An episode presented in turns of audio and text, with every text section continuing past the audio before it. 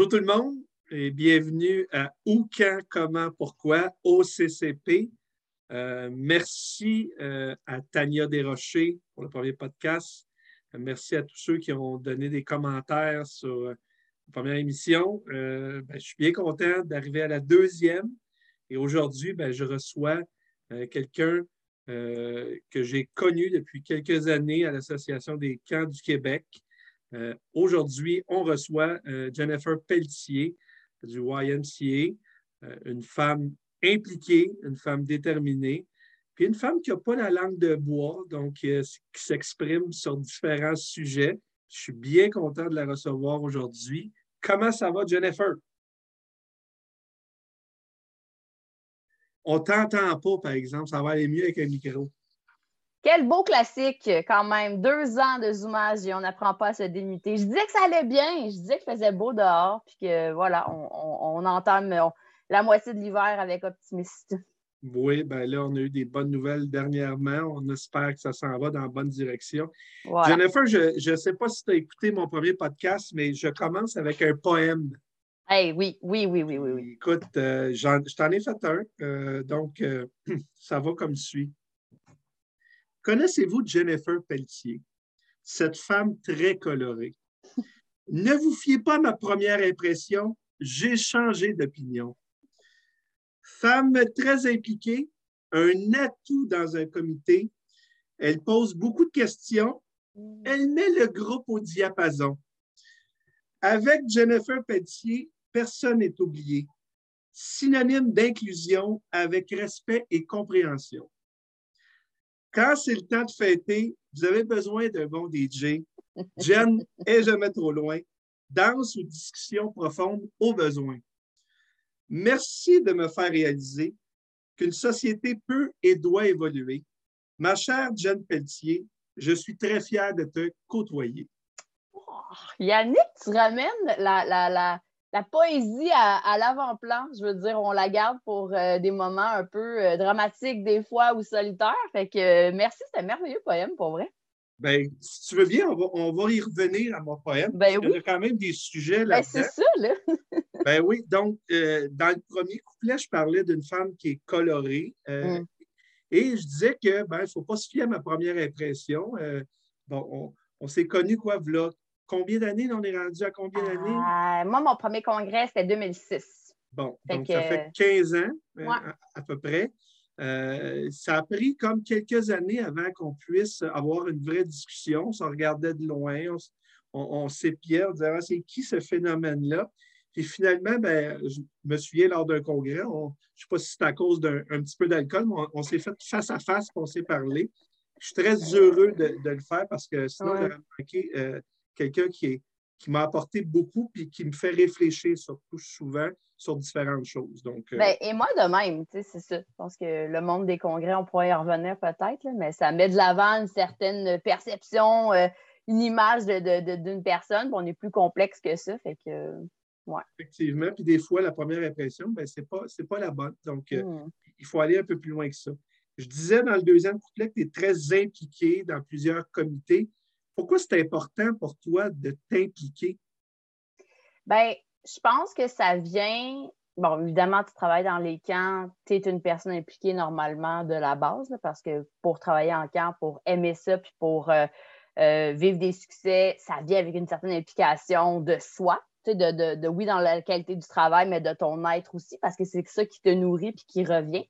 Donc, au point de vue professionnel aussi, je pense qu'il faut se nourrir. Donc, l'implication de Jen, la professionnelle, dans son milieu professionnel, vient de là aussi, je pense, d'aller pouvoir avoir des opportunités de côtoyer des nouvelles personnes, euh, d'aller chercher des nouvelles expériences, de pouvoir redonner, donner, euh, puis essayer un peu de, bon, changer les choses, c'est super prétentieux, là, je ne pense pas que c'est ça qu'on fait, mais de mettre en lumière où est-ce qu'on pense que certains trucs devraient peut-être aller vers ou euh, ou aider à une idée qui n'a jamais pu vraiment naître à se développer comme telle. Donc, c'est un peu ça, je te dirais, mon idée d'implication. Puis, ça reste aussi que c'est euh, ça nous remet un peu les pieds dans pourquoi notre industrie est importante aussi. je pense qu'il y, a un sens de quand on revoit des professionnels du monde des camps, là, par exemple, sur certains comités quelques fois par année, ben, c'est aussi un moment d'échanger sur qu'est-ce qui va bien, qu'est-ce qui est plus difficile en ce moment, comment ça va.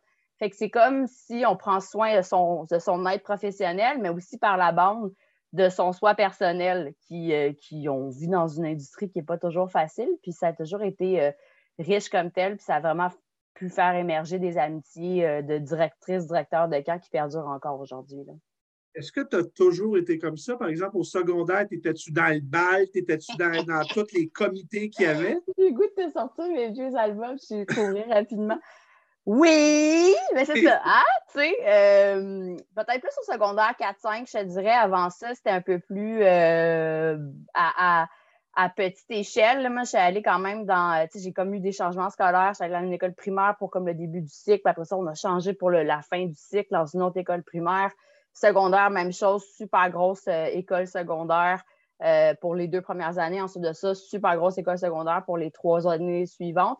Fait ça fait que ces affaires-là étaient peut-être pas tout le temps euh, faciles à trouver, je dirais, à un plus jeune âge, mais tu sais, secondaire 4-5 définitivement. ouais l'application sur euh, organiser les choses, prendre cette place-là aussi sociale un peu, là, pouvoir euh, connecter avec plein de personnes différentes et tout et tout, là, puis euh, pouvoir influer sur le, résultat final. Je disais qu'avec toi, personne n'est oublié. Est-ce que ça a toujours eu une importance dans ta vie? De... Non, c'est nouveau, cette... de faire attention. Je ne dirais pas que c'est nouveau, mais je ne peux pas dire que c'est quelque chose que je suis née avec, que quand j'étais adolescente, j'avais comme souci. J'étais, j'étais une adolescente de mon temps. Euh, salut, la fin des années 90, début 2000. Euh, très nourrie à euh, la culture populaire, le genre de choses comme ça. Trouver sa place, est-ce que, ce que je fais dans le groupe, comment c'est quoi ma place à moi? Il y, avait, si on se souvient, là, le début, pour ceux qui n'étaient peut-être pas nés ou, ou, qui ont oublié, le début des années 2000, c'était une explosion d'affaires. Il y avait beaucoup de, questionnement au point de vue de la jeunesse, euh, des ados, je pense, la femme beaucoup aussi, comme c'est quoi le rôle de, si on pense à la mode, si on pense au, modèle qui était proposé au point de vue du mainstream, tu sais.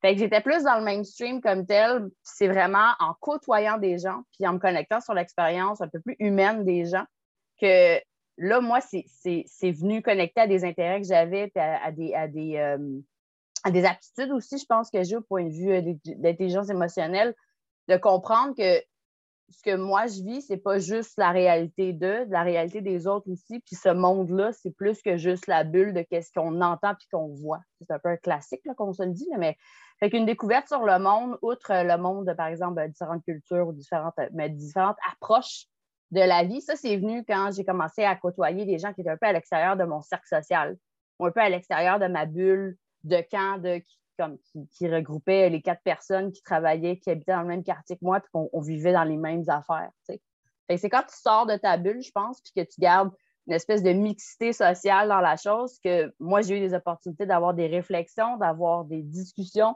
puis euh, ça a fait évoluer ma pensée comme telle. C'est une longue réponse, hein, mais je ne sais pas si ça répondait à. Ben oui, ça répond très bien. Euh, je, disais, Jen, la, fille qui aime fêter, euh, bon, notamment dans les, les congrès, dans les séminaires, tout ça, tu es souvent celle qui va quitter, euh, si tu n'es pas la dernière, tu vas passer une longue période. Ça a un peu changé les dernières années, mais quand même. Ouais, Est-ce que c'est parce que tu veux rien manquer ou parce que c'est un moment important pour toi, justement? De, pourquoi à quel point c'est important ces moments festifs-là dans ta vie? Ben, je pense que tu as dit deux affaires. Est-ce que c'est parce que tu veux rien manquer? En effet, je veux rien manquer, mais en vieillissant, à un moment donné, on, manque des affaires, puis c'est correct de faire des choses. Mais c'est plus que c'est des opportunités souvent de revoir du monde, de découvrir de nouvelles personnes. Il y a ça aussi au congrès, comme c'est des opportunités souvent de Hey, bon, là, tout le monde s'est jasé, on est un peu, on est un peu épuisé les conversations euh, en surface. Il est rendu X heures du matin. Il y a du temps et une, euh, une position dans laquelle on peut maintenant explorer un vrai sujet. j'ai des super belles conversations tard dans la nuit parce que ça vient avec le cycle d'un bon party, on dirait. Puis avec des nouvelles personnes, des fois, ou des personnes qu'on se connaissait de loin et qu'on n'avait jamais eu l'opportunité de pouvoir le faire. Puis c'est un peu ça qui arrive. Fait que je pense que hum, j'aime pouvoir célébrer. Je pense que j'ai un côté assez exubérant aussi, qui, qui, dans ces moments-là, peut ressortir puis euh, euh, en profiter. Hum, mais il y a aussi un côté, c'est un peu comme, comme je l'expliquais, bon, on travaille fort dans les congrès, mais des fois, le monde pense que c'est littéralement juste 36 mm-hmm. heures de partie. Oui, oui, moi, je reviens avec des calepins de notes et de travail et de choses aussi en même temps, Mais il y a un côté, il y a un côté célébration de l'année comme c'est un peu, on, clôt un peu notre saison. on entend que la saison d'après est déjà partie, on le sait qu'on la part en septembre, même si les congrès sont en octobre ou en novembre. Mais c'est notre moment de célébration entre, gestionnaires de camp. Moi, je le vis comme ça, en fait. Fait que, ouais. Excellent. Euh, je disais dans mon dernier paragraphe que merci de me faire réaliser qu'une société peut et doit évoluer. Hmm. Est-ce que tu crois que des individus peuvent faire à eux seuls évoluer une société? À eux seuls, non. Est-ce que est-ce que c'est de notre devoir, parce qu'on travaille avec de la jeunesse, des jeunes adultes, des enfants, de s'interroger là-dessus, puis de, faire évoluer les façons dont on fait les choses, tout à fait selon moi. Est-ce que ça fait changer le monde? Certainement pas comme ça du jour au lendemain, mais les mots sont importants, les mots qu'on choisit, les mots qu'on continue d'utiliser, euh, la sensibilité qu'on donne à ça. Je pense que pour être en mesure d'accueillir, de faire grandir tant nos employés que nos campeurs, campers, il faut être à l'écoute de comment ils se sentent perçus et accueillis dans ce monde-là. Fait que, si quelqu'un te dit j'aime pas X, ça, ça m'impacte Y, Z, ben, je suis qui pour pas écouter? On s'entend qu'il y a une différence entre se lancer dans tout, faire OK, parfait, à chaque seconde écart, on change tout, que de réfléchir comment que ça se connecte à c'est quoi mes valeurs personnelles, mes valeurs professionnelles, mes valeurs de l'organisation pour laquelle je travaille. Fait que je pense que c'est un devoir, pour vrai, de chaque professionnel qui travaille avec la jeunesse, de se poser ces questions-là. De, c'est pas parce qu'on change, par exemple, un mot ou une habitude ou une façon de faire qu'on laisse tomber qu'est-ce qui est bon avec ce qu'on fait, qu'on faisait avant puis qu'on on, fait juste, euh, souvent, bon, j'entends un petit peu des fois, le, ah, c'est juste des caprices de. Mais attends une minute, le changement dans la vie, c'est toujours fait comme ça, par la jeunesse qui pousse, puis qui demande, puis qui, qui demande à faire des changements de paradigme. On est au. On est dans le futur. J'ai un collègue de travail qui nous dit tout le temps ça. Nous, les cas, on vit dans le futur. La société, les jeunes sont sur le bord du futur avec nous la majorité de la société est dans le présent, mais il y en a un moton aussi dans le passé, des fois. des fois, il faut faire des bridges de où est-ce que nous, on est au front, euh, au front de la chose, qui est pour moi menée par la jeunesse. J'appelle ça comme si euh, j'avais 75 millions d'années, mais on s'entend, plus jeune que moi.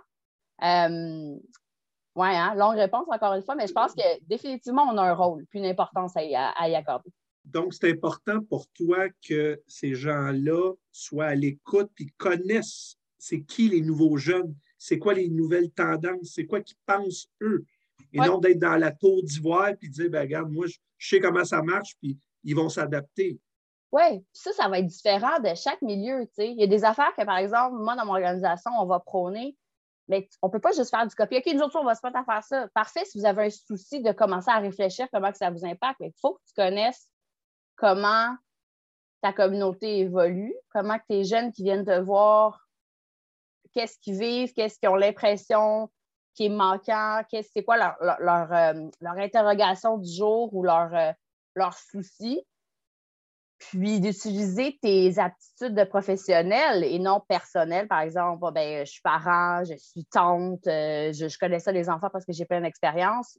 De l'utiliser à bon escient, puis pas juste de, se mettre dans la, dans la position dans laquelle on va être le plus confortable de le faire. C'est un petit peu différent comme angle. Excellent, très intéressant, Jennifer. J'aimerais ça qu'on revienne euh, dans quelques années dans le passé, qu'on revienne à ta jeunesse. Il y a une des questions que j'aime poser à mes animateurs quand je les engage, c'est T'étais comment, toi, en cinquième année à 10 ans? Là? Oh my God! La cinquième année? Ouais. C'était ma best année. C'était ma best année? Ouais, c'était une année haute, la cinquième année. J'avais une, prof vraiment cool. Elle était vraiment cool. Elle venait à l'école en Jeep. Euh, mais qui se souciait vraiment de, l'apprentissage individualisé de chacun de ses enfants, ce qui était un peu comme hors norme dans les années 90, mettons. Là. Euh, beaucoup de support, beaucoup de succès scolaire aussi vécu euh, en, cinquième année.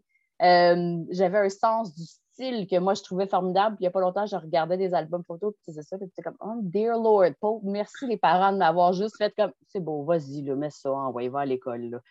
Parce que c'était un peu horrible, mais quand même, il y avait un sens de l'individualité qui commençait vraiment à ressortir super fort chez moi. Euh, c'était quelqu'un, j'ai toujours été quelqu'un d'assez créatif dans le sens où euh, fabriquer des choses, faire des projets, une curiosité, poser beaucoup de questions. Euh, donc, en cinquième année, ça a vraiment pu, je pense, fleurir ça. Avec, j'avais un bon environnement pour pouvoir le faire. Fait que c'est des bons souvenirs la cinquième année, je te dirais pour moi. Donc, si je comprends bien, tu étais un peu comme la coqueluche de la classe, la leader. Non? Non, non, juste non, non, tu te démarquais à ta façon. Oui, en fait, je pense que, tu sais, je repense à ça, euh, j'avais des groupes d'amis par-ci, par-là, j'avais des amitiés plus solides que d'autres, mais je euh, j'ai jamais été euh, au primaire ou, tu sais, au début du secondaire, peut-être plus secondaire 4-5, mais ça, c'est une histoire, là, c'est plus tard dans le temps. mais j'avais une individualité comme telle oui, je, je, jouer seul, c'était correct pour moi. C'est certain que c'était le fun de le faire en groupe puis d'aller proposer des idées aux autres. Mais c'était pas tout le temps ça qui, qui, allait déterminer si j'allais avoir une bonne journée ou pas, mettons. Toute ta famille, ça ressemble à quoi? Tu as des sœurs, des frères? Ah oui. Pas la plus jeune, la plus vieille? Ah, je suis la plus vieille. Je suis l'aînée. Euh, je suis l'aînée. Euh, on a une petite famille quand même, dans le sens où euh, papa, maman, euh, bon, évidemment, le Québec plus ensemble. moi, je suis la plus vieille, puis j'ai un, frère. J'arrête de dire j'ai un bébé frère. C'est ton, ton, public, on ne va pas dire ça. J'ai un frère plus jeune. avec une tante proche, puis c'est ça. C'était pas super gros comme un noyau familial ta, relation avec ton frère, étais-tu, euh, tu jouais toujours avec? Tu oh plus euh, indépendante? ça? aussi, il faut que tu te demandes à quel âge. On a cinq ans et demi de différence. Fait que moi, je suis la plus vieille. c'est pour vrai, là, notre jeunesse, ça a été un peu rough, dans le sens où euh, c'était pas nécessairement un, un, copain de jeu. Vraiment pas, en fait. Oh, non. Euh, ça a vraiment pris du temps avant qu'une relation, outre euh, l'espèce de, de, rivalité frère-sœur, c'était même pas une rivalité, c'était juste, il n'y avait pas de collection entre, nous deux comme tel. À l'âge adulte, par contre, quand on est devenus des, adultes en bien formés, euh, instruits, on est sorti un peu de ce cadre-là, c'est certain que ça a beaucoup changé. c'est rendu un membre de la famille dont je suis très proche, mais pas du tout quand j'ai grandi avec. J'ai pas joué. Oui, évidemment, j'ai joué avec mon frère, gang, euh, lancez-moi pas de roche. Mais j'ai pas eu euh, de, relation symbiotique avec, euh, avec mon frère quand j'étais plus jeune. C'est quoi la, plus grande différence entre la Jennifer de 10 ans et la Jennifer d'aujourd'hui? la plus grande différence, ben, je pense évidemment la Jennifer d'aujourd'hui, elle a appris à ne pas se valoriser nettement dans l'œil des autres. Mm-hmm. Tu sais, je pense que beaucoup ça là, à 10 ans, euh, comme tu fais des choses de façon indépendante, tu as ton propre sens, mettons, du style ou de la créativité, mais je veux pas le regard des gangs puis des groupes. Moi, je voulais y adhérer, trouver comment il était où in. Euh, ça prenait beaucoup de place comme tel, je pense, dans ma vie quand j'étais jeune, quand j'étais euh, adulte, pas adolescente, mais plutôt comme jeune enfant vers l'adolescence.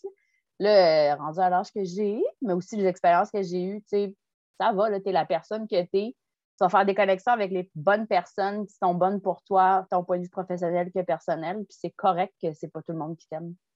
C'est correct que tu n'aies pas des affinités non plus avec tout le monde. Effectivement. Euh, bon, ton côté déterminé, indépendante, féministe, est-ce que ça vient de ta famille, de ta mère, de ta grand-mère? Est-ce que ça, est-ce que c'est ancré famille ou c'est apparu plus tard, ça? Ben, je pense un peu par la bande. Je ne pense pas de façon très consciente. Là. Euh, je pense pas que ben, ni ma tante, ni ma grand-mère ou ma mère étaient des, euh, protestantes féministes à affirmer. Tu sais, les années 80, 90, c'était un peu rough pour le féminisme. Je veux dire, littéralement, tu étais. Te dire féministe, c'était anti-homme, à un point de vue assez intense. Fait les revendications de, de de ça, c'est venu plus tard sur, euh, je pense, comme à l'adolescence, de juste constater des inégalités, des stéréotypes de genre aussi que je trouvais super enrageants. Euh, le concept d'égalité aussi euh, des sexes qui a quand même fait son apparition probablement là, par l'école, un sujet, etc. Je ne me souviens plus d'un déclic précis. Peut-être un film même, mais on dirait que j'ai pas, je ne l'ai pas en tête. Mais c'est certain que moi, l'inégalité des sexes m'a toujours fait un peu comme de me faire dire que, ou de me faire traiter comme si parce que j'étais une femme, je ne pouvais pas faire certaines choses que certains gars veulent. Puis comme je ne veux pas nécessairement pouvoir faire tout. C'est juste le concept que je ne comprenais pas, puis qui était pour moi. Fait que je voyais aussi beaucoup de disparités entre on dit des choses, mais ce n'est pas comme ça que ça se passe pour vrai dans mes relations avec les autres ou que je vois autour de moi. Est-ce que tu osais déjà au secondaire d'intervenir par rapport à un commentaire et dire ça, ça se dit pas ou ça? Non. non. Au secondaire, là, on s'entend, là, mes super-héroïnes, mon opinion a un peu changé là-dessus, mais j'en je, suis fière quand même. C'était les Spice Girls, hein? Girl Power puis tout. Euh, parce que cette notion-là de girl power, on s'entend, les Spice Girls ont, des fins très, très commerciales et c'est pas une gang de femmes qui a fait l'argent avec euh, ce groupe-là. Mais cette notion-là de être une femme a un pouvoir en soi et peut se défendre, euh, je pense qu'au secondaire, c'était plus une, sensibilité sur faire sa place, être considéré dans les choix, être considéré dans les discussions. Euh, tu sais, pas de se faire interrompre, le classique de comme tu dis une idée, puis deux secondes, personne l'écoute dans le groupe, deux secondes après, euh, Joe Blow l'a dit, puis comme, oh, c'est ma bonne idée. T'es comme, mais tu niaises-tu, là? Je viens de dire la même affaire. C'est ça, là. Mais euh, intervenir de façon proactive, attends, là, ça prend, ça moi, ça m'a pris du temps d'être capable de le faire, puis je le fais encore pas de façon super habile des fois, parce qu'il faut que tu détaches ça de toi. C'est pas, pas euh, ta personne à toi, c'est, tu tentes d'intervenir d'une façon aussi qui va laisser place à la discussion ou, du moins à l'apprentissage chez la personne euh, qui a un comportement que tu crois qu'il devrait peut-être prendre autre chose. Là. Fait que, tu sais, c'est d'être nuancé aussi là-dedans. On s'entend à l'adolescence, d'être nuancé, ça ne vient pas avec les, hormones euh, qui survicretaient à cet âge-là, mettons. Oui, des fois, c'est un petit peu plus dur, effectivement. Bon, eh bien, bien sûr, nous, c'est les camps, c'est un, un, élément important. Quand est-ce que ça apparaît dans ta vie, ça, les camps, à Jennifer Patier? Moi, là, je suis allée que en camp de jour, d'ailleurs. Ben, en fait, c'est pas vrai. J'ai fait une fois une classe verte, euh, mais je suis jamais, je suis jamais allée en camp de vacances ce que mes amis de camp euh, constatent à chaque fois qu'on tente de faire des activités plus Par, par choix ou parce que les parents n'ont pas voulu? Ah, ben c'est une question de, moyens. Moi, j'ai grandi dans une famille qui n'avait pas énormément, euh, tu sais, classe euh, moyenne, très dans le bas de la moyenne. fait que le camp de vacances était dispendieux. C'était pas dans la culture de ma famille non plus, le camp de vacances. Fait que personne dans ma famille qui était allé ou qui avait accès à ça. Euh, fait que le camp de jour est vraiment arrivé, l'espèce de l'été que comme, ben, OK, euh, tout le monde travaille, puis on, c'est plus la gardienne, ça va être le camp de la ville, let's go. Euh, j'ai fait trois, quatre étés, je pense, de camp de jour de la ville dans les années 90. Donc, ce que je veux dire par là, c'est que, c'était des expériences. Pour vrai, j'ai des beaux souvenirs, mais mon expérience générale en tant que campeuse était vraiment pas tant positif. C'est quand nous, ce qu'on parle de donner euh, la, chance à chacun de nos campeurs, campeurs de vivre un succès, de, gérer le risque, de se développer, d'avoir des opportunités de socialiser. Non, c'était pas, pas du tout le genre d'expérience que j'ai eu comme telle dans les camps de jour. Fait que moi, honnêtement, je voulais plus aller au camp de jour. C'était la crise euh, à, mes 12 ans pour plus y aller. Je voulais plus jamais avoir à revivre ce que j'avais vécu les études d'avant. Fait que c'est quand même drôle finalement que tu je travaille en tant que professionnel du monde des camps, mais c'est quand tu comprends que le camp, c'est beaucoup plus que l'expérience que tu as eue, puis le, le power que ça a aussi, le, le pouvoir que ça peut avoir euh, sur des campeurs, sur des campeurs, sur des parents, sur des familles, surtout sur nos jeunes employés, l'expérience positive d'emploi qui m'a, moi, donné le goût de pouvoir travailler là-dedans comme tel. Est-ce que Jennifer, la campeuse, était la même que Jennifer à l'école ou Jennifer à la maison? Oui. Fait que des fois, tu sais, les idées, euh, tu sais, là, c'est ça. Je pense qu'à un certain âge, les idées qui sont hors normes, les idées qui ne fitent pas dans le cadre, c'est pas super accueilli tout le temps avec, euh, avec grande. Euh, c'est un peu une conséquence de ça. Là. mais ça ne m'a pas empêché plus tard de faire un choix d'aller en technique d'intervention en loisir parce que moi, je voulais organiser des choses avec des outils de, travail, de gestion, etc. Euh, puis ça m'a aussi permis d'aller travailler comme animatrice dans les mêmes camps de jour de la ville.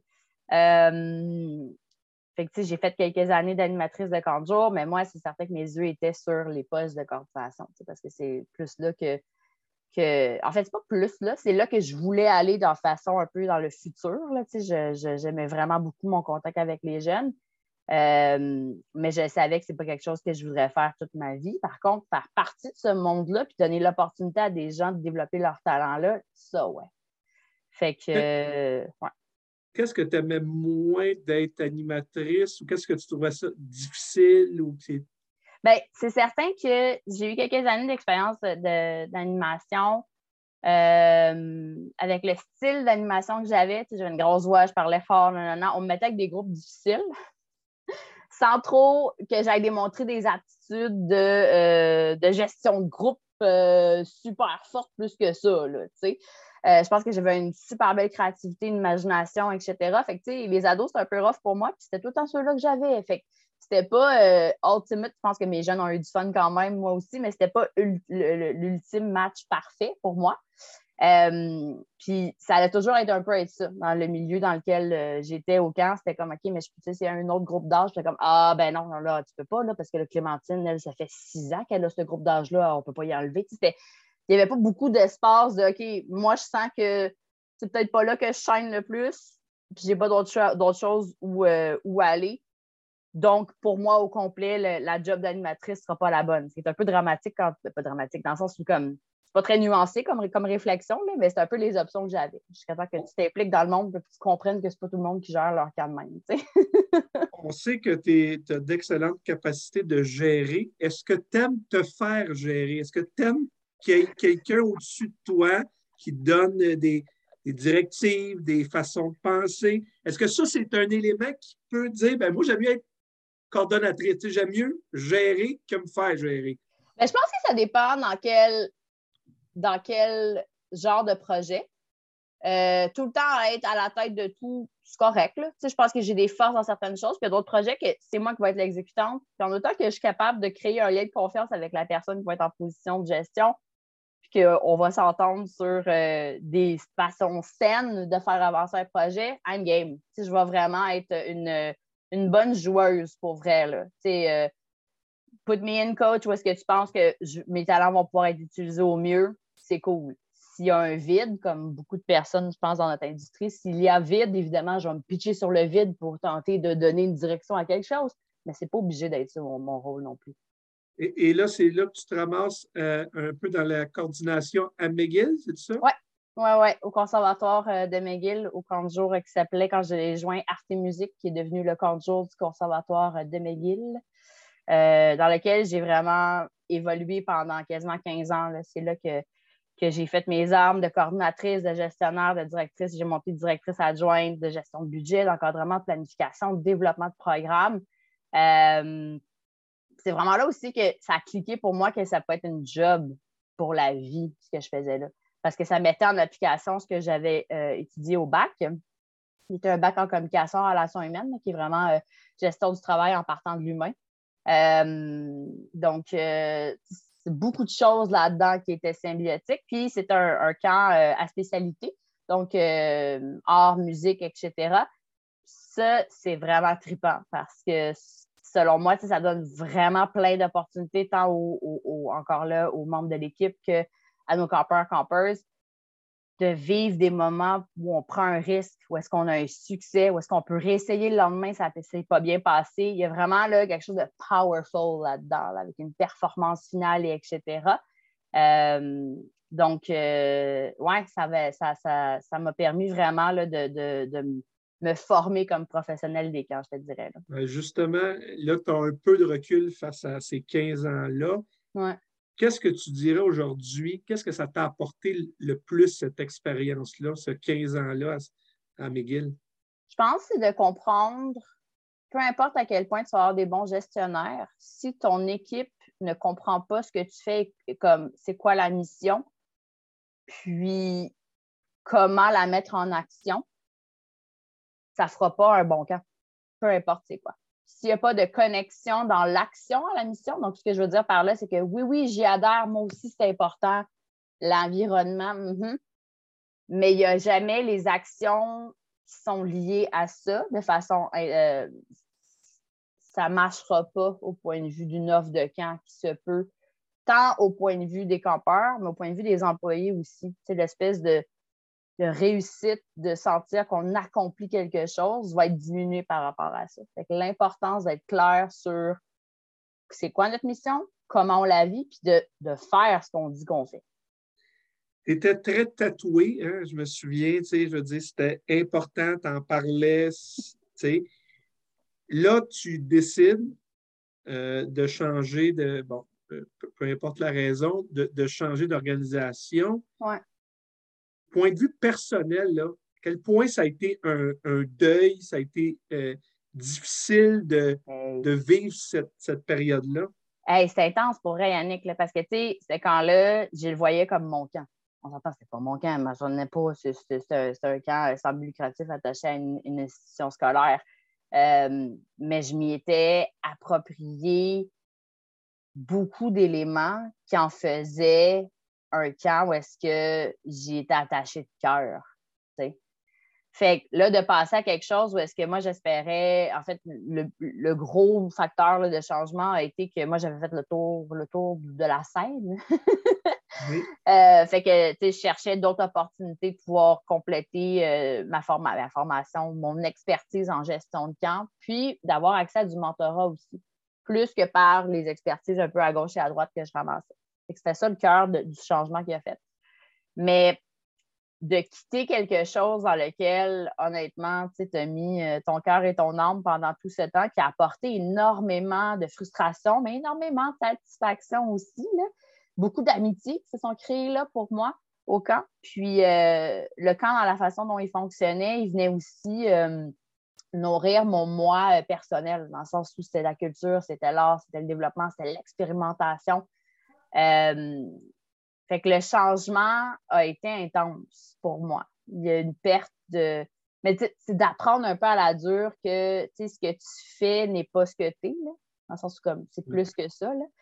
Euh, puis de comprendre que les, ce qui s'était passé, qu'est-ce que j'avais vécu, ce que, ce que j'avais contribué à aider à être réalisé, ben ça allait pouvoir se passer ailleurs. C'est juste que ça allait jamais reprendre la même genre d'intensité c'est correct comme ça parce que là, ça crée une, euh, distance. pour moi, le mot distance n'est pas, pas connoté négativement, juste une espèce de distance de gestionnaire qui permet d'aller chercher le cœur des affaires pour le reproduire ou tenter de le mettre en place versus le vivre puis le faire parce qu'on le vit. C'est clair ce que je viens de te dire? Oui, c'est clair, c'est clair.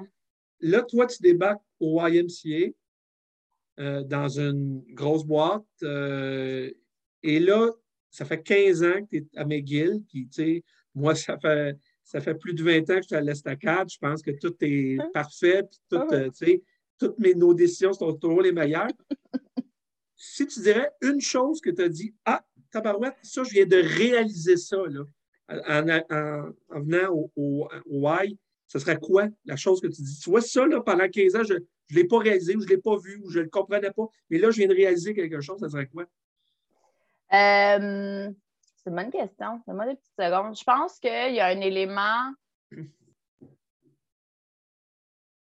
Il y a un élément lié à un bon programme ne peut pas être dépendant des personnes qui le donnent. Hmm. Ça, ça a été une grosse réalisation. Euh, ouais.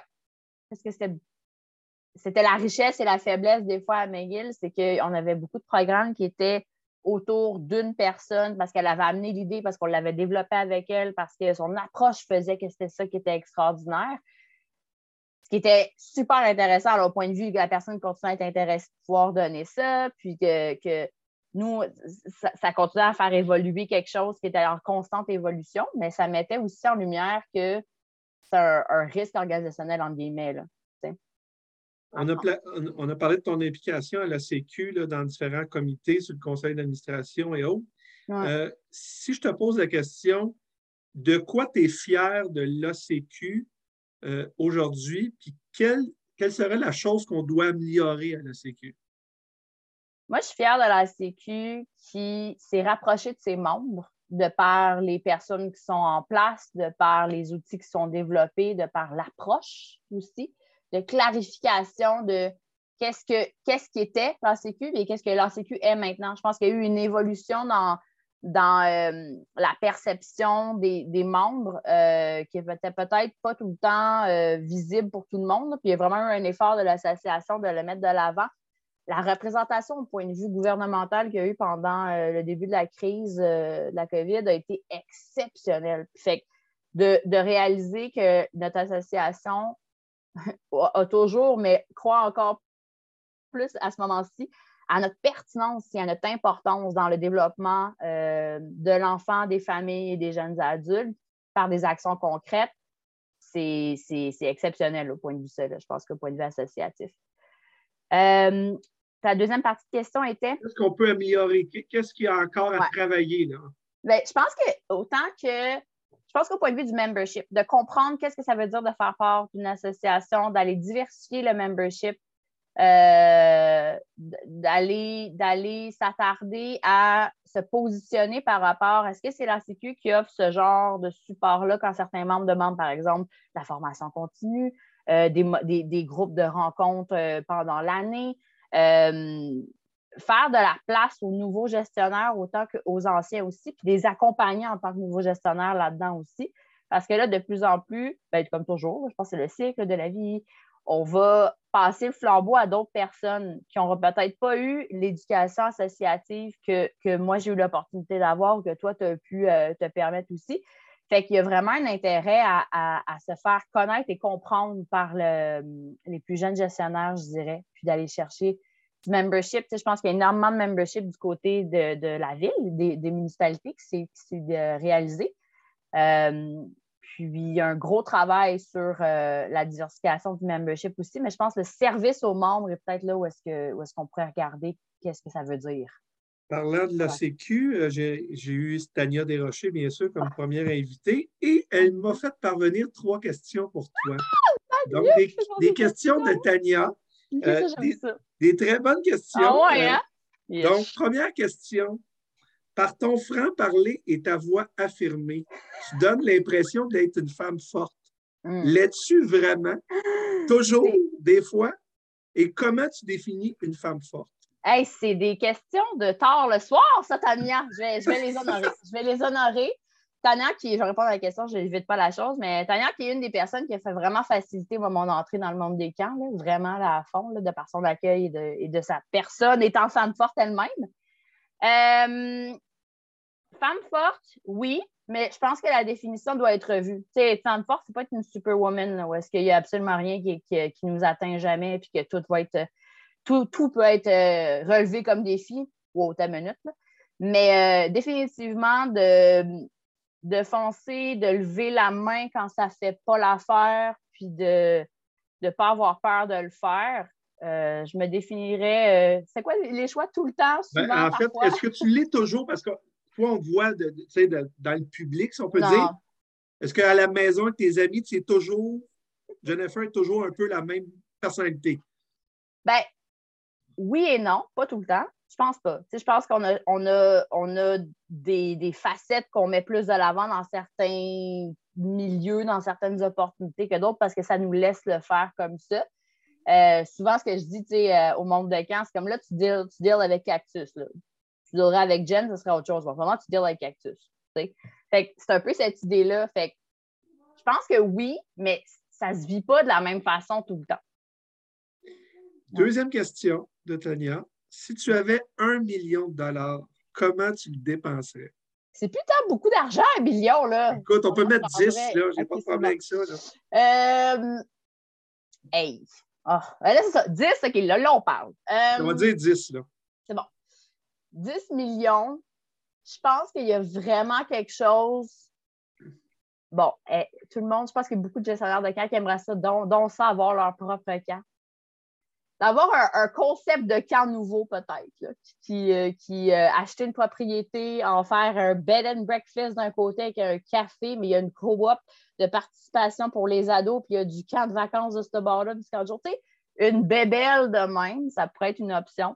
Euh, définitivement de, faire ça. S'assurer que tout le monde qui, est dans ma vie, qui, a contribué à la personne que je suis, puisse être confortable et, safe dans, le, matériel qu'ils ont autour d'eux.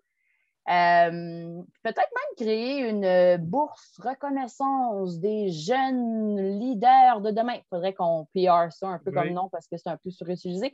Mais quelque chose, de l'argent mis de, côté pour que des gens dont les organisations, par exemple, n'ont pas les moyens ou qu'eux, personnellement, n'ont pas les moyens, qui aient accès à toutes les ressources qui sont là pour des gestionnaires de camp euh, pour aller développer leur talent comme tel. Tu, parlais de partir peut-être un petit quelque chose. Est-ce que c'est un, rêve, ça, un jour d'avoir un, une petite business, une petite propriété, un petit bed tu parlais de bed and breakfast? Euh, c'est un, un rêve, c'est quelque chose que je pense, ben, dépendamment des définitions que les gens ont. Moi, les rêves, c'est plein d'affaires qui est un peu c'est un peu trop farfelu pour vraiment se réaliser, mais c'est pour ça que j'aime ça les avoir. Ils sont tous là, puis je regarde. Il y a d'autres personnes qui ont des rêves, c'est un objectif. Je le rêve parce que je vais le mettre sur papier, puis je vais travailler pour m'y rendre. Moi, le rêve, je ne le vois pas comme ça. ce que je te décris là, oui, c'est un genre de rêve. là-dedans, il y a, on s'entend, je ne pars pas ça tout seul, cette affaire-là. Je pars ça avec deux euh, bonnes amies. Euh, probablement collègues des camps avec qui on partage plein d'affaires. Il y a un côté aussi communauté là, à ça. Le mm-hmm. monde habite tout. Ben là, tu habites sur ce projet-là parce que chaque personne a sa maison. tu crées un peu une espèce d'écosystème. Euh, puis un retour aussi à intégrer tes passions de vie personnelle dans ta vie professionnelle. Avoir justement une boulangerie, un café, des choses qui peuvent s'aider les unes les autres comme telles. C'est un travail, mais c'est aussi quelque chose que tu en profites à fond quand tu le fais tu viens aussi allier à ça ton expertise, puis qu'est-ce, que, qu'est-ce, que, qu'est-ce qui t'a nourri pendant plusieurs années, qui est de faire du camp là-dedans. C'est un peu comme un mélange de tout. Dernière question de Tania. Quel serait euh, le bon titre pour ta future biographie? Puis quel chapitre on serait, on serait surpris d'apprendre? Euh, un bon titre, hein? Ouais. Quelque chose avec des, euh, un titre en franglais, parce qu'on s'entend que probablement, je ne me suis pas rendu compte avec toi, puis je t'ai probablement parlé franglais la moitié du temps. Puis comme en lettres, euh, en lettres majuscules ou juste des signes comme des exclamations, des points d'interrogation, puis des. Euh, pour mettre de l'emphase sur le punch que les choses peuvent avoir. Et le chapitre qu'on serait surpris. Oui, tu sais, un chapitre qui a dit Ah, tu sais, ah, on ne savait pas ça. OK, ça ne sera pas surprenant, mais je pense pas qu'il y a beaucoup de gens qui le savent. Moi, je le verrai comme en intro. Alors, euh, j'étais une grande fan euh, des livres des Babysitters quand j'étais jeune, les, euh, je sais pas le titre en français de cette, série de livres. il y a eu même un film sur les Babysitters Club. Puis dans le film, ils se partent une espèce de camp de jour magique, que ça n'a pas de bon sens, cette histoire-là. Et là, qu'est-ce que tu crois que moi et une de mes amies, on a fait l'été d'après à 13 ans et deux poils? Le camp de jour des coccinelles. On a eu deux saisons du camp de jour des coccinelles. Non! Oh oui, là, dans la cour des parents. Vraiment pas sécuritaire en sécu style. Mais quand même, avec euh, planification hebdomadaire, journal de camp, activité spéciale. Euh, oh ouais, là, on gérait ça à 13-14 ans. Nous le camp de jour des coccinelles était Et Combien de jeunes? Euh, je pense que notre plus grosse session, on avait genre eu 17 jeunes, mais on se tournait plus autour de 8. On s'entend que c'était un service de garde pour euh, la gang du quartier. Oui, oui, mais, entrepreneurs déjà en général. Ah, oui, ouais, vraiment. on, va, on va parler de, des tabous maintenant. Euh, un, sujet qui, un sujet qui, qui, qui, va revenir grâce à notre séminaire, plein de sujets qu'on va peut-être aborder, mais tu es une fille qui a justement qui n'a pas peur de, s'exprimer puis qui a des opinions sur à peu près tout. Euh, je serais curieux de, commencer aujourd'hui, quand on, enregistre, c'est la journée Belle cause pour la cause, la santé mentale. Euh, à quel point euh, ça, ça, t'a touché dans ta vie, dans, tes, dans ton travail? Mm. Ben, beaucoup, je pense. je pense que quand on fait des, travaux n'importe qui peut, être, euh, peut, euh, vivre euh, des, difficultés de santé mentale n'importe quand dans n'importe quel domaine. Mais je pense qu'il y a quelque chose quand ton travail est très proche de toi, de ton toi, qui augmente un peu les chances de, vivre des. C'est soit que tu te nourris au point de vue de la validation que ça t'apporte, que ça, que ça soit que tu comme l'espèce de d'être des workaholics, puis le fait que c'était positif, plus tu fais de travail, plus tu vaux quelque chose. Il y avait beaucoup cette trame-là, là, on s'en défait de plus en plus, là, puis c'est le fun de finalement pouvoir le contester un peu. Là. Mais moi, j'ai été élevée là-dedans au point de vue professionnel. Euh, beaucoup travailler, c'est valoriser. Euh, tes succès, c'est ta personne. n'y a pas beaucoup de place pour ton toit là-dedans. Donc, je pense que, tu sais, moi, j'ai côtoyé des gens qui ont fait des, des, burn-out, qui ont, qui ont vécu euh, des, des situations de, avec des troubles anxieux. Euh, puis, le fait que, que ça soit vécu comme de l'exceptionnel à chaque fois fait que on se demande pourquoi c'est encore un tabou, parce qu'en en fait, ça arrive à plein de gens tout le temps. Ça arrive à nos employés, à nos employeurs, à notre équipe. Euh, c'est un gros sujet, là, mais depuis les cinq dernières années, on le voit vraiment apparaître au point de vue de nos employés. On l'a vu beaucoup aussi. En tout cas, nous, on l'a vu beaucoup euh, le retour au travail pendant la pandémie. On s'entend que les camps prenaient un rôle, un sur-rôle. Euh, nos jeunes qui venaient travailler avec nous, ils arrivaient avec leur stress de l'année. Il n'y avait pas eu de ressources beaucoup. Donc, se confiaient les uns aux autres, puis il y avait des problèmes, des difficultés en fait de santé mentale qui ressortaient là-dedans comme tel. Je, je, veux reprendre ça parce que je trouve ça important, euh, Jennifer. Moi, je constate, même avant la pandémie, mettons les cinq dernières années, euh, justement, que du côté de nos employés, là, nos jeunes qui ont 17 à 25 ans, de plus en plus de cas. Est-ce que c'est parce que maintenant, ils n'ont pas peur d'en parler? Ce qu'ils n'avaient vraiment autant, le disait, ou il y en a plus aujourd'hui? S'il y en a plus aujourd'hui, pourquoi tu penses? Je pense que il y en a il y a moins peur d'en parler, c'est pas vrai, parce que je pense qu'il y a encore une peur d'en parler, mais il y a clairement un climat plus encourageant d'en parler qu'avant. Il y a surtout une réalisation que c'est ça, avoir des, euh, difficultés de santé mentale. Ou est-ce qu'avant, je ne réalisais pas trop, tu avais trop travaillé, va dormir, c'est correct, ça va passer. Euh, fait que de réaliser que, attends, là, OK, en ce moment, c'est peut-être ça que je suis en train de vivre. Euh, puis je pense que le lien de confiance qui s'est développé aussi entre employeur-employé vient jouer pour quelque chose là-dedans. Euh, on est dans la plupart des organisations de cas, il y a eu quand même beaucoup de soucis et d'investissements à, à, rendre l'emploi euh, euh, plus attrayants, à mieux encadrer nos ressources, à les développer, à leur donner ce qu'il faut. Bien, quand tu démontres que tu es là, que tu es présent pour tes employés, je pense que c'est correct de s'attendre à ce que dans certains cas, c'est toi et ton équipe qui vont choisir pour venir se confier ou ils vont s'en parler entre eux autres. Puis là, il y a peut-être un OK, je vois cette personne-là comme étant une ressource. Clairement, ils vont avoir toutes les ressources pour nous. Fait Ça serait quoi, tu penses, la, la cause euh, si on mettait un doigt sur euh, le stress de, ces jeunes-là ou l'anxiété, elle vient de où? Est-ce qu'elle vient des réseaux sociaux? Est-ce qu'elle vient du fait qu'ils ont peut-être moins de contacts humains? Tu penses que ça vient de où, selon toi? Bien, je pense pas que j'ai la réponse à ça vient de où, parce que je pense que ça vient de plein de places, en fait. Je pense que de leur demander pourrait être une bonne indication. Mais il y a clairement euh, un stress vers le futur dans le sens où, comme, OK, il faut que je fasse des choix de vie. Là. Puis là, euh, euh, l'éco-anxiété, la planète s'en va où? Le domaine dans lequel je vais étudier, il va-t-il encore exister dans sept ans? Que la job pour laquelle il faut que je me forme? Fait qu'une espèce de, Il y a un sentiment que le futur est plus flou pour eux que qu'il l'était pour nous. Euh, donc, ça peut avoir deux effets, soit qu'on stresse bien raide sur chaque décision qu'on prend, sur chaque impact, ou que, tu sais, je pense qu'on s'en soucie pas, on vit au jour le jour, euh, ce qui fait que là, chaque décision peut peut-être un peu perdre des conséquences qu'il peut avoir. Je pense que l'art de communiquer, mm. l'art de communiquer, le, malaise à avoir une vraie discussion. Tu quand moi, je j'essaie de coacher un peu mes cordeaux, là.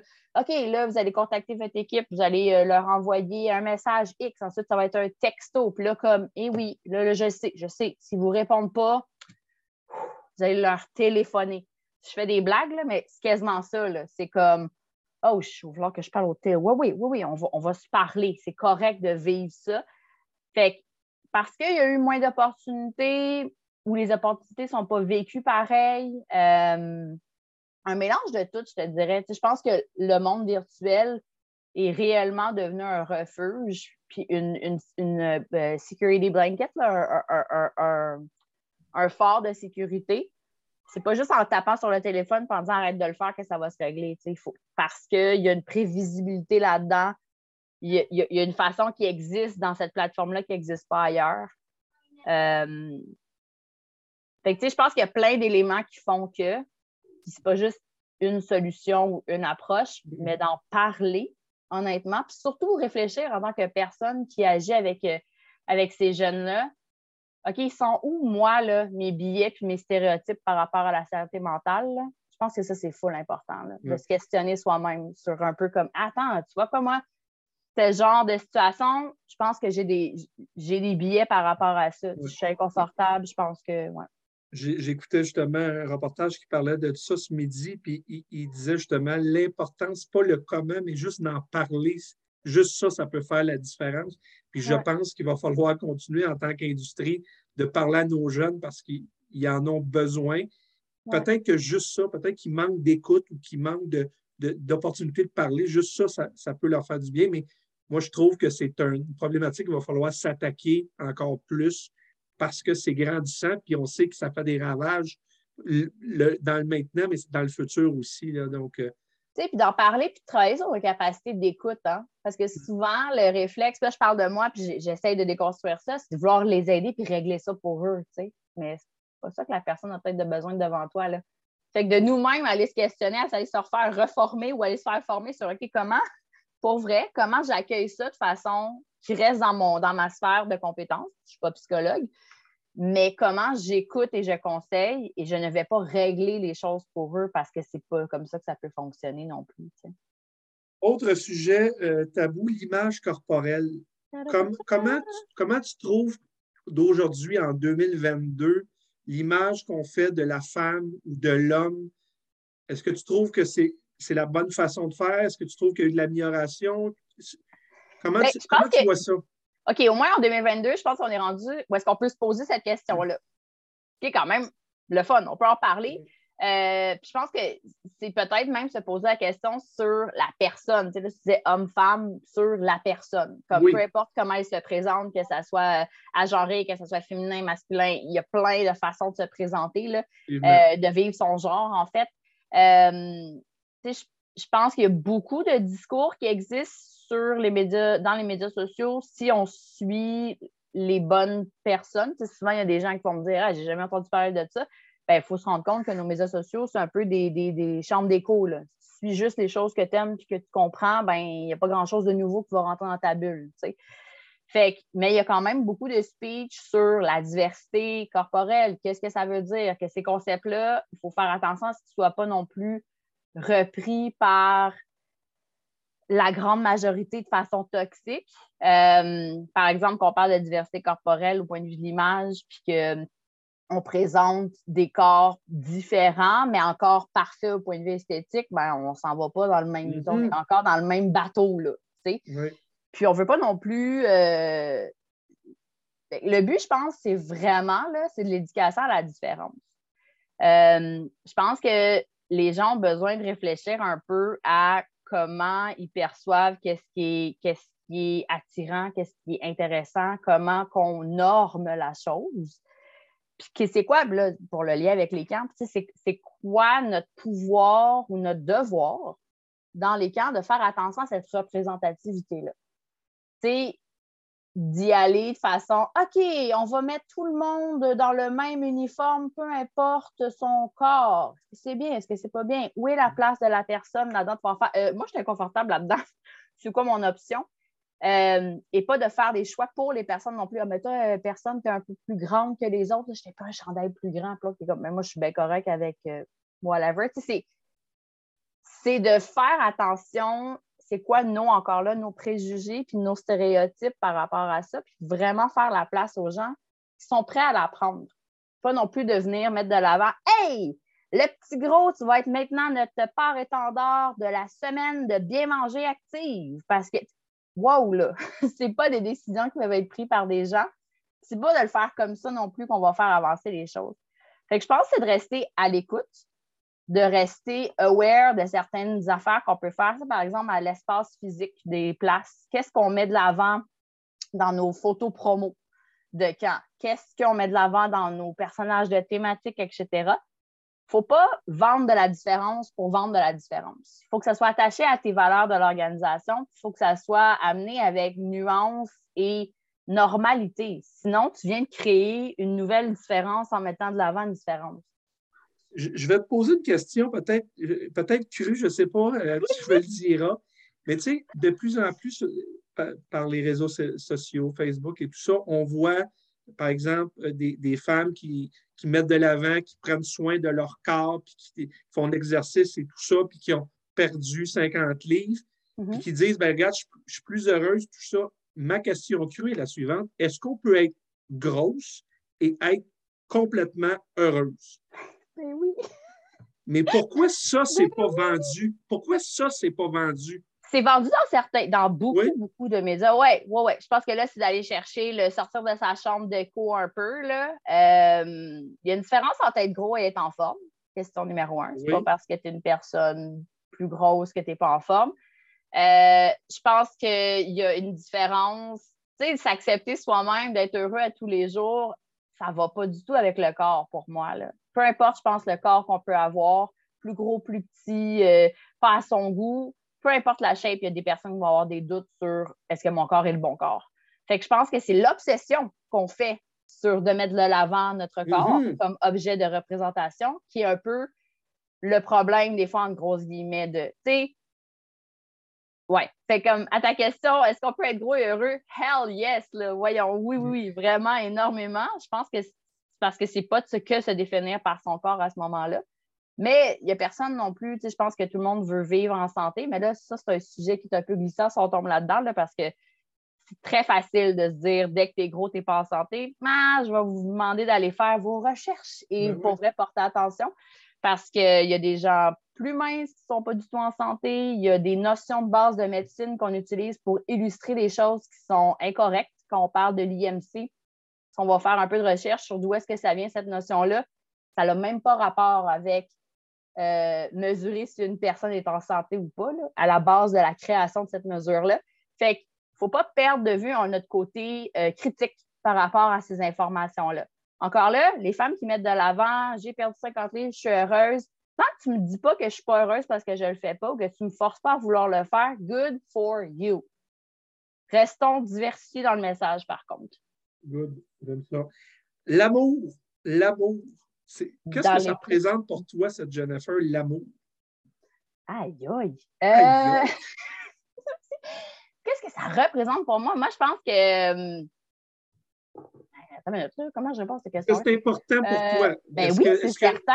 moi, là, pour vrai, là, beaucoup depuis dernièrement, depuis comme les quelques dernières années, là, de dire à mes amis, au monde de ma famille que je les aime, à mes amitiés précieuses que je les aime, euh, aux gens importants, aux collègues de travail qui se transforment en amitié, de, mentionner ce que j'apprécie et que je peux aimer chez eux, vraiment, là, beaucoup. Je pense pas qu'on peut vivre un monde sans amour. Je pense que là, se questionner peut-être sur euh, est-ce que l'amour euh, romantique à tout prix est la seule façon d'atteindre le bonheur dans la vie? Ouais, là, c'est un, truc glissant, je trouve. il y a plein de personnes qui, qui, vont vivre une vie euh, remplie d'amour, mais qui ne sera pas typique par rapport à ce que les autres vivent. Fait que, mais c'est super important d'être capable de ressentir de l'amour et d'en donner, vraiment? Si j'ai une baguette magique de l'amour, je, je, peux te donner ce que tu veux dans 10 ans pour toi de l'amour, tu, tu, te vois comment? Tu te vois, est-ce que tu as des enfants? Est-ce que tu as euh, un, un, partenaire ou une partenaire stable? Comment tu te vois en amour dans, dans 10 ans? Ben, je pense que j'ai des super belles amitiés. Comme j'ai un peu mon mini-village, mettons. Je suis capable d'avoir euh, une maison qui a de la place pour accueillir euh, mes filles, mes neveux quand, que, quand ils en ont marre de, de X, Y, Z. Euh, je pense que, ben ouais, si j'ai un partenaire, un, partenaire qui, qui, a des enfants, etc., faire de la place à une famille plus traditionnelle, évidemment. Mais je pense une baguette juste de, me donner un monde entouré comme que je le suis en ce moment, puis que ça reste dans le temps. Oui. On te le souhaite. On va parler de Montréal, la fille de Montréal. Montréal, eh ouais, hein? Ça, en quoi tu Montréal. adores Montréal? Et en quoi Montréal doit. Euh, c'est pas là que tu vas le chercher, tu, tu vas chercher d'autres choses ailleurs. Bien, c'est certain que là, ma réponse va vraiment être teintée depuis les deux dernières années de pandémie. Là. Oui mon Montréal a changé. Moi, mon expérience de Montréal a changé aussi. J'adore Montréal dans sa diversité, dans euh, ses incongruences aussi, des affaires frustrantes à Montréal à tout bout de champ, euh, dans sa vivacité. Je pense que euh, il y a vraiment quelque chose. Il y a une mini politique à Montréal à suivre. Il y, a des, il y, a des, innovations qui se font de quartier en quartier. Il y a de l'histoire qui est tellement variée de quartier en quartier on vit à Montréal, puis il y a d'autres villes aussi qui sont comme ça au Québec, on, se gère, mais on vit sur les traces du passé, tu sais. On continue à construire, à évoluer là-dedans. On est une terre où est-ce qu'il y a beaucoup de gens euh, qui viennent d'ailleurs, qui viennent s'installer pour le début de leur nouvelle vie, qui vont peut-être aller vivre ailleurs après. Il y a une diversité, encore là, je l'ai dit, mais culturelle, euh, économique de moins en moins, là, mais quand même encore un peu. Euh, ce qui fait que pour moi, là, on reste dans un bassin idéalement qui est plus représentatif de ce que notre société devrait être. Quelque chose qui n'est pas homogène. Mm.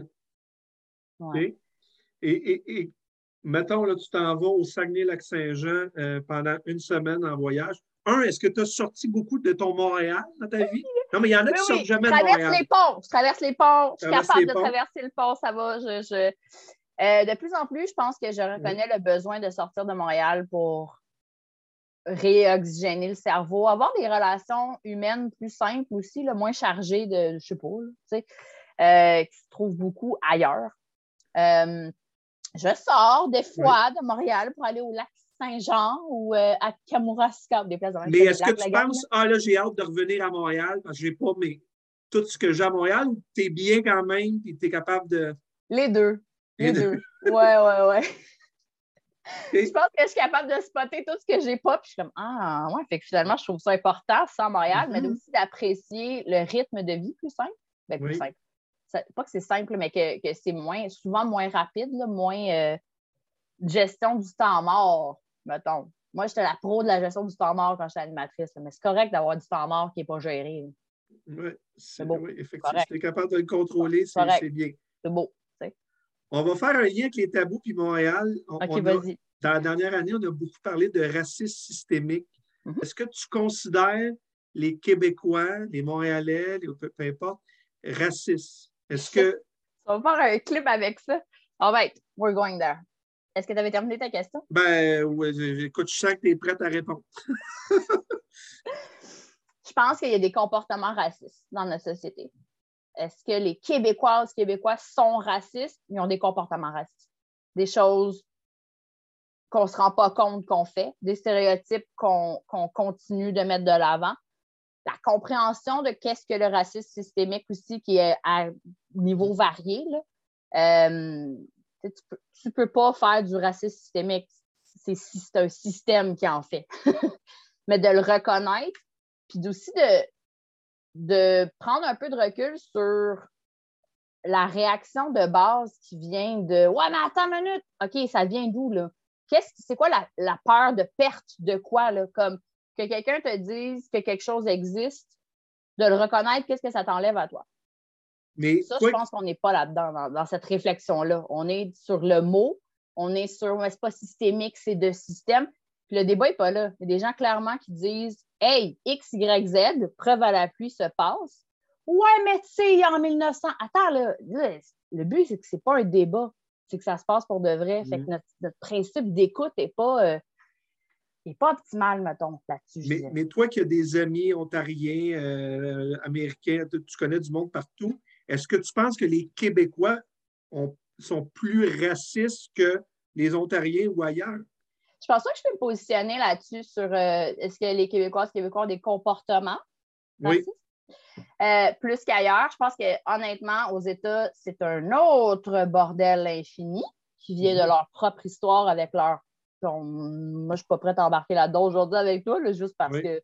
Mais euh, je pense qu'il y a un inconfort qui semble ressortir plus clairement chez les Québécois, Québécoises qui vont réagir à ça, parce que je pense pas que c'est tous les Québécois, Québécoises qui réagissent de la même façon à, ça. Genre, le Québec a un problème de racisme systémique. Il y a beaucoup de gens qui vont comme Eh oui, je le vois ou je l'ai vécu ou on en a parlé puis je le réalise. Fait que c'est les gens qui réagissent à ça, peut-être, qui ressortent plus qu'ailleurs, si je me fie. Mais honnêtement, tu sais, je me, je me commets pas trop là-dessus. On se garde une petite gêne. Ben, je suis euh, convaincue que, ailleurs, dans d'autres provinces, puis je suis convaincue, tu le sais, si on regarde un peu les nouvelles, il y a un phénomène de, de euh, réaction. Là, mon Dieu, je vais te dire ça? Il y a un phénomène de réaction de la personne blanche euh, qui se sent euh, un peu menacée par certains remises en question, etc. là-dessus. Bien, merci de ta franchise. On va finir notre entretien, Jennifer, avec, un petit, avec un petit, un petit, une petite surprise pour toi. Oui! Écoute, je te lis des commentaires. C'est un jeu. Il faut que tu devines qui, qui, qui m'a dit ça. OK, c'est bon, ça. On essaye ça. Tu es une personne fiable, toujours prête à partager de sa sagesse et de ses expériences. Tu es à l'écoute des autres et tu prends le temps de bien écouter avant de réagir à une situation. Tu es ouverte d'esprit, honnête et prête à parler pour ceux qui ont moins de place pour se faire entendre. Qui m'a dit ça sur toi? Ben là, j'ai ça le choix de réponse. Ben non, c'est difficile. Là. Écoute, c'est Lara, Lara Nita qui, dit ça. Autre commentaire. J'aime tellement ton ouverture d'esprit et ton inclusion. C'est hyper facile de se sentir bien autour de toi et de te sentir qu'on est important. Je te donne un indice. Elle a travaillé là, dans les euh, deux dernières années avec toi pas mal. au sous-réseau. Au sous-réseau. Ah, c'est Alexandra? Ben oui, c'est Alexandra qui a dit ça. Ah, Alexandra de Bois-de-Boulogne, salut. C'est une personne authentique, ouverte. Jen incarne l'inclusion, mais pour moi, c'est aussi une des premières femmes gestionnaires qui m'a inspiré dans mon travail. Elle était jeune, accessible, elle disait ce qu'elle pensait avec franchise et professionnalisme. C'est quelqu'un qui travaille dans un camp de vacances. Un camp de vacances. Un gros camp de vacances. Elle était jeune. Elle a eu des bébés dernièrement. Hein? Attends, c'est comme une devinette un gros camp de vacances, elle a eu des bébés. Euh... Émilie Lapierre. Oh, ben oui, eh. Oui, oui, oui, je connais mal, mais euh, oui. Ah, Dernier commentaire, femme de bonheur, femme de douceur, femme de tête et surtout femme au gros cœur comme la terre. Merci d'être dans notre vie. Tu fais du bien, du bon et tu shakes les mentalités de certains. Je t'aime, je suis pas mal fier de mon ami. Elle est maintenant rendue à l'ACQ. C'est Jen Marchand? Oui. Jennifer, ça a été. Un très bel exercice, Yannick. Oui. Ben, écoute, ça m'a fait plaisir. Euh, écoute, j'ai d'autres commentaires. Euh, on ne fera pas une heure de commentaires, je te les enverrai. Merci, Jennifer, d'avoir partagé tout ça. Euh, comme toujours, hein, on pose une question, tu es prête, tu es parti, tu n'as pas besoin d'aide. Euh, j'ai été très content de partager ce moment-là avec toi, puis euh, au plaisir de se revoir ben Oui, merci énormément de l'invitation. J'espère qu'on faudrait trouver une façon de toi-même t'inviter à ton podcast, Yannick, je vais juste dire. Écoute, ça va me faire plaisir. Vous mettrez un groupe, vous me poserez des questions. Merci. Et puis, euh, ben, on se revoit une prochaine fois, tout le monde. Merci.